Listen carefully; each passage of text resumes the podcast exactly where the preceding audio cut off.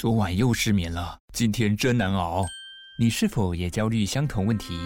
在台湾，每五人就有一人失眠。哈佛医师许瑞云与神经内科郑先安医师教你不用药物，透过中西医观念与古典正念瑜伽，放松身心，深层入眠。线上课程限时早鸟优惠中，好好好学校年终感谢季再打八八折，欢迎点击资讯栏连接了解详情，享受安稳睡眠。你现在收听的节目是《乖，你听话》。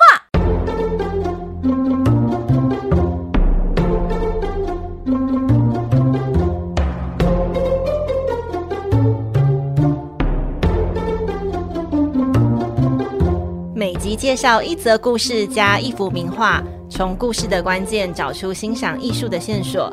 只要听懂故事，就能够看懂名画。现在跟着我们一起乖乖听话。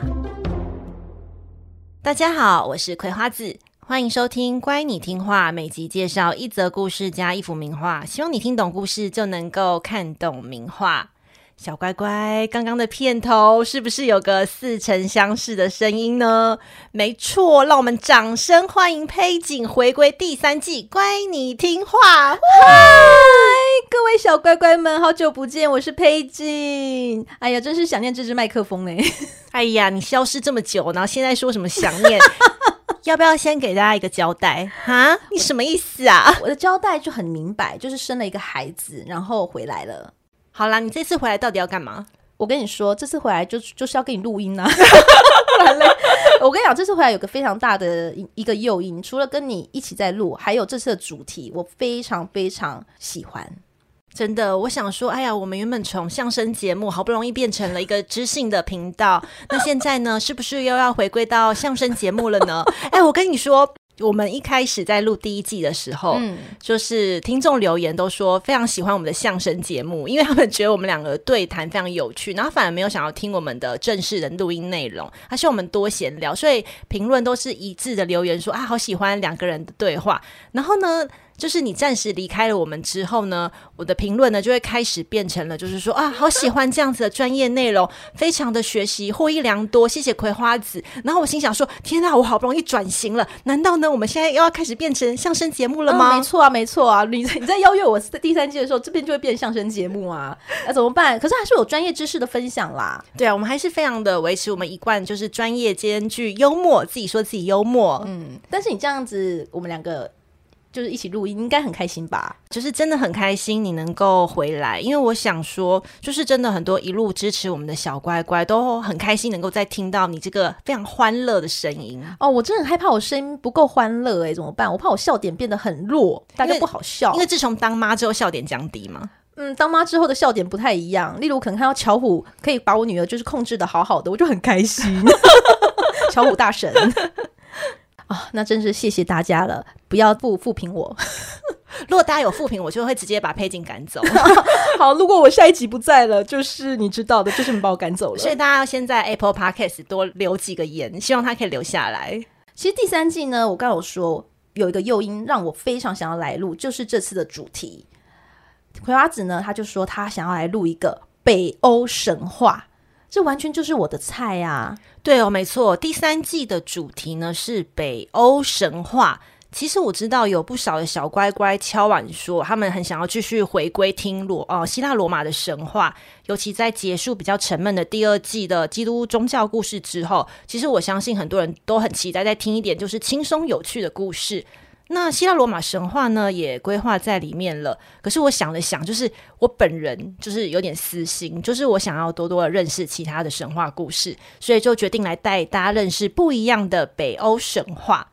可是为什么你要选择北欧神话呢？其实是主要是因为有近年来，不知道大家有没有发现，就是很多的奇幻文学啊、电影还有漫画，就是大量的引用北欧神话。那其实呢，北欧神话也深深影响着欧洲的文明。其实它的影响度不说哈，你根本不会知道它有影响到多深，它根本不小于希腊神话。但是呢，有很长很长的一段时间。北欧神话在呃西方文化的历史中是被基督教视为异教的，就是呃因为是被视为异教神话被打压，那虽然被打压，但是没有消失哦，它反而是就是地下化了，就转入到了北欧的民间传说。那神话里面呢，本来就有很多想象力的元素啊，像是巨人啊、矮人、精灵等等哦。它到近代就一直影响着译文创作。这种状况啊，一直持续到十九世纪的近代，其实就是近两百年吧。那北欧神话呢，就逐渐的受到重视，然后最后的回到了我们的主流舞台。如果说哈，十五世纪的欧洲是希腊神话的文艺复兴，那十九世纪之后呢，就可以说是北欧神话的文艺复兴时期哦。所以在第三季的时候啊，我跟佩锦大概会花个十集的左右，来一集集带大家认识北欧神话的迷人世界，还有许多你似曾相识的有趣人物，像是奥丁啊、索尔啊、洛基等等哦。好的，就让我们开始北欧神话第一集创世神话的故事吧。北欧神话呢，如同大多数的神话体系啊，一开始的世界是一片的空无，没有光明，也没有黑暗，没有天空，也没有陆地。可是不同的是哦，在这个最初的世界，有一个特殊的地理环境，一个无底深渊。无底深渊呢，它是一道深不可测的巨大的裂口，没有人知道这座深渊有没有尽头。不知道过了多久。深渊的极南方，首先出现了一个非常非常炎热的火之国，中年呐、烈焰燃烧，是一处明亮又酷热的世界。接着呢，这一座深渊的北方出现了寒冷的雾之乡，顾名思义啊，它就是一座中年浓雾弥漫，是一处黑暗又寒冷的世界。雾之乡的中央有一座涌泉，叫做滚锅泉，就是沸水滚锅的那个滚锅泉，哦，很沸腾，是不是？对，就像源源不绝的泉水呢，供应着十二条的大河。那每一条河呢，都有它自己的名字。那其中有一条河，因为流经了冥界的大门，因此被叫做冥河。诶，现在说到这边，大家还可以吗？大家有跟上吗？那个地理环境，我怕，嗯，有啊。你刚刚说火之国、物之乡，还有鬼滚锅泉，我就只记得这三个。还有十二条大河，哦，这很重要是吗？啊，十二条大河很重要。十二条大河，画画笔记。对，那发源自北方的物之乡，这十二条大河呢，它就一路奔流到世界中心的无底深渊。那那条冥河啊，它其实带有剧毒啊，河水的毒液使得这个河水就凝固成冰川。那大量的冰川，它就是有很多很多的冰块嘛，它就最后掉到这个无底深渊之后，它居然开始堆叠成了山，冰山，然后就把这个深渊的北方变成一个非常非常寒冷、非常寒冷的冰雪世界。其实有点复杂哎，其实也还好啦。简单来说，就是十二条大河有一条河很毒，然后那条河会变成冰块哦，毒河变冰块，然后冰块掉到深渊里。变成冰山世界吧，变成冰山世界。OK OK，我们刚刚有说嘛，这个深渊它的北方是一个很寒冷的地方，然后南方呢是一个很热的地方。那从南边的火之国呢，它就吹送过来阵阵的暖气，在这个深渊的上方啊，就和冰川散发的寒气交汇。大家那个自然科学有学过嘛？哈，就是冷热空气啊相遇的时候，就会产生大量的雾气。然后雾气啊，就是久而久之就会掉落水滴，而且这很神奇的是，这个冰与火交汇的水滴，竟然慢慢诞生出世界最初的生命体。第一个是原始巨人尤米尔，第二个呢是一头母牛，叫做欧德姆布拉。哇，突然想吃欧姆蛋。欧德姆布拉很神奇哦，它居然出现的生命体，第一个是巨人，人类耶，对，不是人类，也不是神，是一个巨人。嗯、然后第二个是一头牛。这时候的世界呢，就除了冰与火之外哦，完全没有任何东西，甚至连一根小草都没有。那巨人尤米尔诞生之后嘛，他就生活在这个、啊、无底深渊的边边。然后呢，他就是闻到了那个母牛散发那个乳汁很香啊，他就这样爬啊爬，然后就可以开始吸食了母牛的牛奶为生。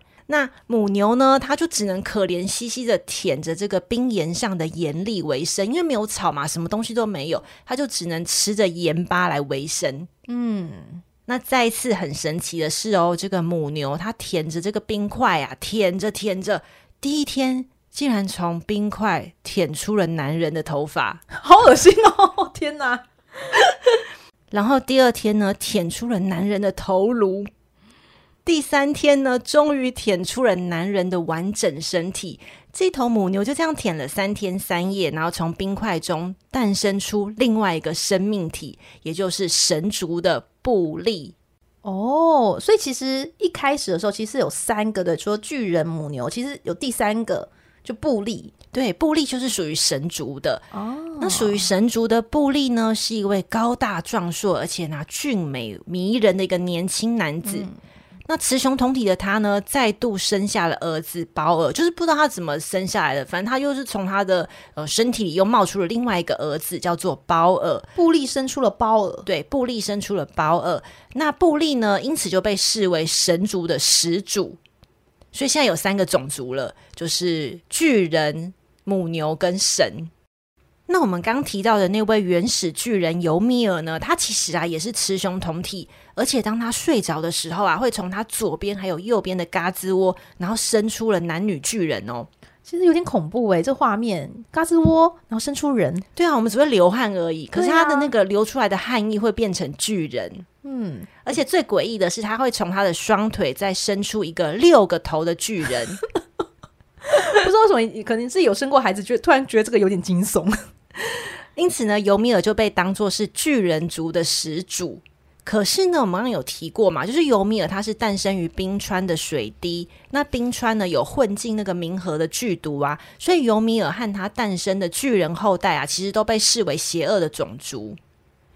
那巨人族和神族在这个世界中，这个很原始的世界中啊，共同的生活。那后来我们刚刚提到的神族的保尔，就是布利的他的儿子啦。然后他后来就和一个女巨人结婚了。怎么突然有个女巨人呢？就是从那个尤米尔的汉迪，嘎吱窝那个汉迪，对，很神奇哦，就是跨种族的恋爱。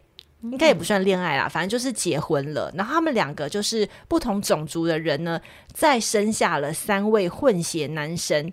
这个混血男神就属于阿萨神族。那长子呢叫做奥丁，第二个儿子叫做威利，第三个儿子叫做菲。这三个兄弟的诞生啊，即将要惊天动地的改变原本由巨人族主导的原始世界。他们怎么样改变这个世界呢？首先呐、啊，奥丁三兄弟就直接动手杀死了巨人始祖尤米尔。为什么要杀他爸爸？他其实算是阿公，真、哦、阿公，阿公、哦。对，因为他妈妈是巨人族嘛。哦。然后他其实已经算是尤米尔的第三代的巨人了，所以是他的阿公了，真阿公。哦。嗯，为什么要杀他？杀死他？我们之后再来解释。尤米尔被杀死之后，他滚滚流出的鲜血啊，像大洪流般淹没了巨人族。只有六头巨人的儿子，就是我们刚刚有提到，从他脚底伸出那个六头巨人，他的儿子，呃，和他的妻子啊，逃过了一劫。这一对巨人夫妻啊，就乘着小船逃到了东方，成为巨人族的二代族。那是因为他自己的家族人都被杀光了嘛，所以他从此呛瞎说要与众神为敌。这就是为什么之后众神与神族会有很深的仇恨，就是这个原因。那奥丁三兄弟啊，心狠手辣。因为我们刚有说嘛，尤米尔就是自己的阿祖嘛，他们不仅合力呀、啊、杀死尤米尔，甚至啊将他联手的分尸，以尤米尔的肉体来填照大地，然后他的血液啊就化作了海洋，骨骼堆叠成山脉，毛发一根一根塑造成树木，再拿他的头盖骨搭建成天空的穹顶，然后取出他的脑髓糅合成云朵，最后的最后再摘下他的眼睫毛来创造中土。这个中土啊，就是在正中央的领土土地啦，就是后来人类的居所。然后它的眉毛啊，则被呃建造成就是围住中土的巨大墙壁。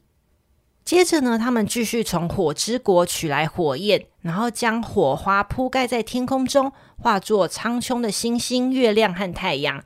那每一个星体啊，在各自的专属位置上依时运行，从此有了规律计算时间的年月日。北欧神话呢，就是由诸神创立的新世界，是以原始巨人尤米尔的尸体呢作为建材所打造而成的。你不觉得这样听起来的话，尤米尔的身材超级巨大吗？对啊，他整个器官捐赠捐的非常彻底耶，就变成整个世界，他的头盖骨是天空，然后他的协议就变成了所有的海洋，嗯，超级巨大的。对，但是我觉得奥丁三兄弟也是真的是蛮心狠手辣的。对，因为这个分尸的故事听起来有点变态变态的，但其实他的。嗯，我觉得有点类似中国神话哦。你是说那个盘古开开天吗？对对对，因为像我们中国神话的盘古开天，它就是说世界最一开始那个开天辟地的创世神就是巨人嘛，也是一个盘古。嗯、然后他死之后，他的身躯还有器官，就是同样化作天地的万物。就比如说他的骨节变成山林啊，他的身体就变成江河什么的。嗯、我觉得就是有一些各地鲜明的神话，有时候会让你觉得非常的。相似的、嗯，有共通性，对，非常的令人吃惊。那新世界建构完成了，原本就是用来填造大地的游民的那个肉体啊，渐渐的腐烂，然后呢，就从腐烂的肉体中呢，爬出了一些蛆蛆，就是那些虫子。那奥丁三兄弟呢，就把这个蛆蛆变成了两位的男侏儒，然后赐予他们理智和矮小的身形。可是呢，诸神没有创造女性侏儒哦。因此呢，侏儒们没有办法透过生殖的方式来繁衍他的后代，只能借助他们与生俱来的高超工艺技巧，用泥土来捏造出自己的族人。创造完侏儒之后呢，奥丁与弟弟们啊，就是随性的散步。然后他们意外呢，就是在散步散步的时候，发现了两块木头。然后这时候他们灵机一动，就决定用这两块木头来创造出第一对世界上的男女人类。那奥丁赋予他们灵魂。然后弟弟呢，威力就赐予他们理智。那第三个弟弟呢，就是飞，他则赋予他们的外观，还有他们的感官。这就是人类的始祖。而我们刚刚讲的这一连串的故事啊，其实就是北欧神话的创世起源。嗯，但是我觉得北欧神话真的好不一样，因为以前其他的一些民族创造神话的基本套路都是大神呐、啊、是凭空出现，然后神啊用泥土创造人，就大概是这样。但你刚刚说的是。他是世界造神哎，然后而且每一个他这个起源也也是有点充满了想象力，对啊，比如说就是水滴会滴出巨人，而且巨人比神更早出生，然后还有就是那个什么呃母牛舔冰块的时候出现了神，然后而且他们都是雌雄同体，然后还有从腐烂的肉体再长出侏儒，对呀、啊，好神奇哦，有真的有点不可思议耶，所以北欧人到底是吃了什么可以想到这些那么？那么妙的故事，我相信大家听完之后也会觉得天哪，这件事情好难理解，而且这样子听起来好像有点复杂。我会建议大家再从头再播一次，那 听两遍还听不懂，那就第三遍，对，第三遍听到懂为止。但是呢，北欧的创世神话其实到处可以充满可以吐槽的地方。可是深入理解哦，你就会不难发现，其实北欧的创世神话完全符合北欧人对于世界整体架构的认知。其实主要是来自于他们非常的敬畏大自然的环境，从而就是真心诚意的发出敬畏。这件事情要怎么说呢？其实我们可以来看一下那个一开始我说的那个冰与火的世界。这个事情，哎，《冰与火之歌》现在大家都很很常听到，因为那个影剧嘛，就《权力游戏》对，所以大家就是耳熟能详。嗯、但是我们常在讲那个冰与火的时候，通常都是在写形容这个北欧的天气的特征。呃，北欧神话的原始世界，它是由一个极度寒冷的物之乡，再加上一个极度炎热的火国所组成的。那其实它这就是反映了北欧人对当地很极端天气的一个变化的体验哦。高纬度的寒冷，再加上漫长的黑夜，就是他们到了冬季的时候，常常一整天都是黑夜嘛。嗯，那这件事情呢，会让大家觉得很忧郁。可是呢，到了呃夏季的时候，那个带来的温暖，还有很长的日照，就会让所有萎靡的生命死灰复燃。而北欧人就是在这种环境中度过岁岁年年，所以他们对于冰与火天气的变化这件事情是非常的有感觉的。诶，他们这样抗压性会比较高吗？就适应这种极端气候，是不是抗压性比较高啊？你说活过那个黑夜的人，他们就会。活得更好，对，他们比较能够跟自己相处，然后要养生什么。如果没有自杀的话，应该就是这样子。那另外一个就是我们有提到，就是雾乡的十二条冰川。我们说它从源头就这样滚滚而来，然后掉落到那个深渊里面嘛。这个过程中，然后中间有充满很多冰河啊、冰块啊，从他们自身生活的环境所截取出来的深刻体会，然后再对于宇宙深层的想象。怎么说呢？因为我们知道北欧的维京人非常的有名嘛，他们在自己的土地上可能因为耕作不易，没办法养活自己，然后开始就是在天寒地冻的气候环境中。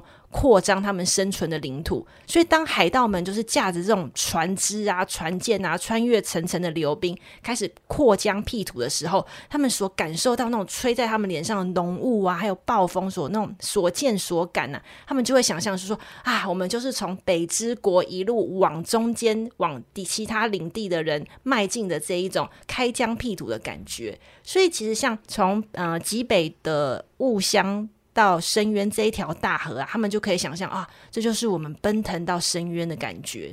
那第三个就是我刚刚提到的分尸巨人这件事情，就是奥丁他三兄弟不是杀死了原始巨人尤米尔嘛，然后从中就创立了新的世界。嗯。我觉得这件事情看起来非常的血腥暴力，但是它其实有背后的意义，因为呢，其实呃尤米尔这个原始的巨人呐、啊，他其实就是大自然的人格化，他其实背后象征的他就是一个大自然。怎么样子的大自然呢？就是混混沌的、蛮荒的、不可控制的。那后代诞生的神族呢？奥丁三兄弟他们杀死尤米尔，就代表说他们要从这个混沌中去创造秩序和文明的世界。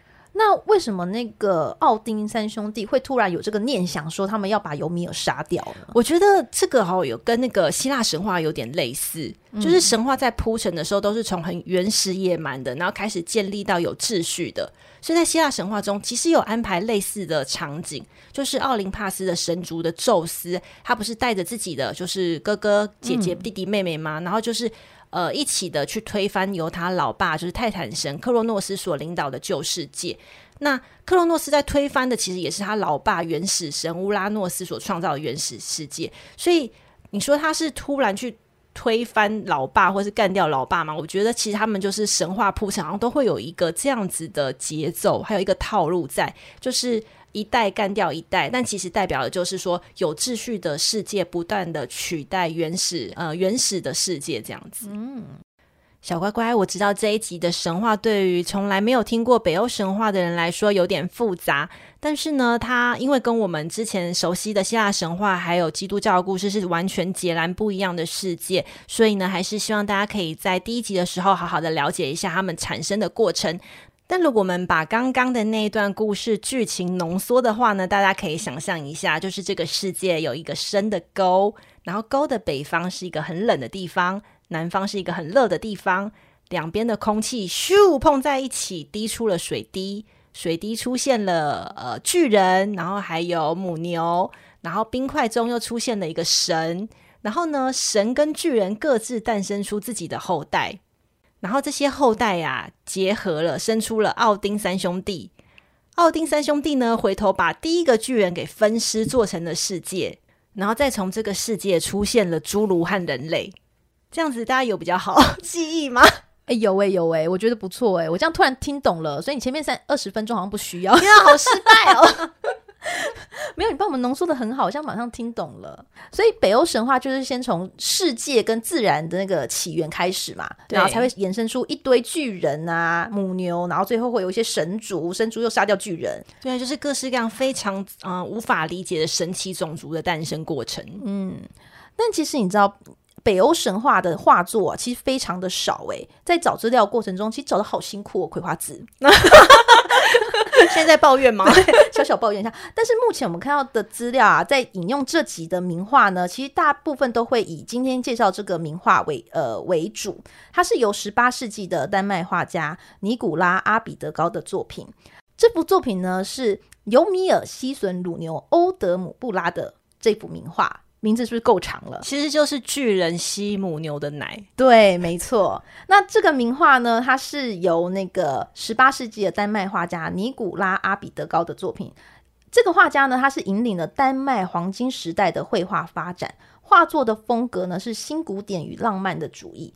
他的作品经常采用历史啊，跟这个神话的主题。他在世的时候是引起了非常大的是这个回响的，很有声誉的。但是他的作品在丹麦以外呢，就非常少人知道了。这是为什么呢？其实我们可以根据就《大英百科全书》里面有一他在描述这个画家，就可以了解这个原因了。书上是评论他说，他是一个很冷酷的理论家，而作为一名技术画家呢，他取得了非凡的成功。他的用色非常的和谐，但是呢，对于外国人眼中就不是那么有趣了。我觉得他非常委婉的在批，就是批评他，批评他就是很无聊。对，他就批评他很无聊。就是也许他的画作很符合所有人对光影啊、对画技啊那些的呃教科书的标准。对，所以他叫他技术画家。哦，真的很委婉，真的很委婉。好，那就让我们打开 IG 一起来看这幅画吧。葵花籽，你打开了吗？我打开喽。好。画面背景呢是原始世界的开端，所以是呈现一片的空无，地面的石地与枯枝，天空中有几道火红粗犷的弧线与连接地面的冰山，就展现了刚刚故事中的冰与火的那个交融的世界。在这样的背景之下，画面中央我们可以看到赤裸的巨人尤米尔，竟然画家的笔下他是一个身材健美的金发帅哥哥，哎，真的超级帅，对，跟我刚刚想的巨人完全不一样。他以瑜伽的低弓箭步的姿势，然后手握欧德姆布拉的丰满的乳房，enjoy 的吸吮他的乳汁，非常 juicy 的感觉。而欧德姆布拉则是以黑色母牛的形象出现。哎，那母牛长了一一就是一对很雄伟的角，它是真的是母牛吗？哎，我跟你说，这个母牛哈，在画中这个呢，其实它很像是西班牙的斗牛那个公牛。你说那个？拿红布，它会俩拱的那一种，对，它是斗牛哦，斗牛。对，画家把它其实这个形象呢，其实是有点像公牛那一个公牛，但是我们以故事来讲，它其实应该是母牛啦。在神话中呢，牛是有绝对力量的象征，所以画作中呢，它即使没有含含就是舔着那个冰块，但它也是一种非常坚定的眼神注视着我们。而且你有发现呐、啊，它跟那个巨人所站的位置也是一高一低，似乎就是传递这种就是给予营养乳汁的欧德姆布拉一种推崇跟敬意的感觉。然后葵花子，你有发现吗？嗯哼，画面左边还有一位举手的人物，他们一直。在等我讲到他们，他们就是一直妙丽，并不是 OK。他是故事中就是提到那个母牛舔着冰块，就是冰块中诞生的奥丁爷爷，就是布利。布利就是第一天舔出头发，第二天舔出头，第三天，才舔出整个身体的。没错，他就是布利。而且还有一位，就是旁边还有一个比着很像比着叶的神秘人物。葵花子，你觉得他是谁呢？其实从神话故事中。这个人觉得很怪、很多余，但我想说，应该作者那个画家想要表达的是他雌雄同体生下的那个胞儿吧，他的儿子，哦、或是代表的是神族的诞生。嗯、对，我觉得应该是神族的诞生，就是他有不孤单啊，两个人恰恰好，画面整个比较比较，你知道比较。丰富一点。其实，古北欧文学学者约翰林多提到，乳牛常常出现在创世神话中。然而，令人眼睛为之一亮的是，欧德姆布拉连接了两个敌对的群体，就是巨人族的始祖以及阿萨姆神族的始祖。所以，这只牛啊，扮演了非常重要的灵魂角色。对，其实母牛在许多古老的神话都是一种很重要的象征，它代表的是生育啊、丰饶啊，或者滋养等等等意思哦。那欧德姆布拉的牛乳哦，其实是巨人族的生命之源。可是呢，他这样舔舔舔舔冰块的时候，他也创造出了神族。为什么母牛在这则神话的地位这么重要呢？大家会不会觉得很好奇？说，诶，北欧人呢？那他们不是都是向外打猎、呃，渔猎啊，或者是去偷人家的东西啊，海盗嘛，对不对？那为什么母牛在他们的文化中有很重要吗？对啊，应该对那个海豚。比较才是他们的那种神的象征，对，海豚你说像是那个海王波塞顿的神兽，对不对？为什么会把母牛放在这个第二个出现的生物呢？其实北欧民族在早期社会中呢，主要从事的是农业、牧业和渔业，然后非常的依赖就是母牛来提供牛奶啊、肉品和劳动力，所以母牛在神话中扮演重要的角色，来反映他们对牛的重视还有尊重。今天介绍这幅画作呢，尤米尔吸吮乳牛欧德姆布拉呢，这幅作品呢收藏在丹麦国家美术馆。诶，现在可以出国啦，有前往丹麦哥本哈根旅行的朋友，千万不要错过喽。其实我觉得我在看这幅画的时候，其实我脑脑中一直浮现就是尤米尔这个吸乳的方式哈，我真的想吐槽一下，没有人真的是这样吸乳的。之前我亲喂我女儿的经验，她当时如果这样子，就是那么崇崇敬的在喝我的奶奶的话，我真的会跟她说卖脑哎哎，等一下，你又不是牛，人家是牛哎、欸，他他就是要这样吸啊，不然怎么吸？是我这样，他就好像很像在吹直笛耶。对不对？而且我真的觉得乳汁这件事情呢，哎，等一下，等一下，我觉得听众可能会有点错乱，因为你第一季的时候，你的人设还是一个青春洋溢的少女，然后第三季再开始跟我们聊大谈妈妈经，你就知道时间怎么会过成这样子。瞬间变成一个妈妈有没有？但我说实在，我真的觉得母乳这件事情呢，它真的是很棒的一件事情。母乳喂喂养孩子，但是也不需要道德绑架新手妈妈，好像呃没有喂母乳，然后你这妈妈就不及格，不需要这样子。我觉得现在大家可能那个母乳意识有盛，就比较起来，但是不需要去道德绑架妈妈，因为有些妈妈真的没有办法，就是很自然以自然的方式产生乳汁，然后那时候你在她已经生孩子已经很辛苦了，嗯、然后你又不断的告诉他说：“哎呀，要亲喂母乳什么的。”我觉得会造成很多新手妈妈的一些压力，压力会有忧郁症什么的。啊、真的，而且尤其是她在产后更容易有产后忧郁，就不要再逼她了。就是妈妈怎么开心就怎么样就好了。我真的觉得，嗯、因为现在很多配方奶其实都是呃，也许没那么好，但是其实是可以，其实都很有营养的、啊。对，其实都很有营养嘛。嗯、我觉得这种事情就是母婴 happy 就好了，就是别人。要怎么样指责你？我觉得倒是倒是可以不必太理会吧。嗯，对，我觉得自己就是把自己的事情做好，然后自己觉得怎么样养孩子是最好的，这样就 OK 了。OK，谢谢佩锦妈妈。对，对我已经变妈咪了。好喽，那这集的故事和艺术作品就分享到这里了。如果你想要更了解北欧神话的发展历史，还有代表文学作品，葵花子呢在这一集的部落格有整理了一篇文文章呢，让你可以延伸阅读。这篇文章呢是开放给所有听众的阅读。那另外呢，有订阅葵花子部落格会员的小乖乖们，我在这一集部落格补充了与北欧创世神话与本集艺术家阿彼德高的作品，因为刚刚佩锦有介绍过嘛，哈，他是一个什么很冷酷的技术画家，那在外国人的眼中呢，不是很有趣，那我们就来看看到底有多不有趣。那请会员们记得去看哦。如果你喜欢我们分享的内容，欢迎每月订阅葵花子的部落格会员，或是单次的小额赞助。你宝贵的资源能帮助节目继续运作。嗯，大家还喜欢今天的北欧神话吗？今天是第一集哦。喜欢的话呢，请在 Apple Podcast 帮我们节目按赞五颗星留言，或者在。或者是说你非常的欢迎佩锦又再度的回归到我们关你听话，你也一定要在留言帮他加油哦。哦，对，给给妈妈一个支持，对，给妈妈一个支持，不然他可能第二集就会被赶出去了。对，我可能就没有没有没有办法录音了。好，那。部落格会员的订阅方式、IG 和赞助连接的资讯，我们会放在本集的 Podcast 的资讯栏中，分享给你身边周遭同样对听故事啊或艺术有兴趣的亲朋好友哦。你们的支持是我们继续加油的动力。这个频道是乖你听话，那我们下集见喽，拜拜，拜拜。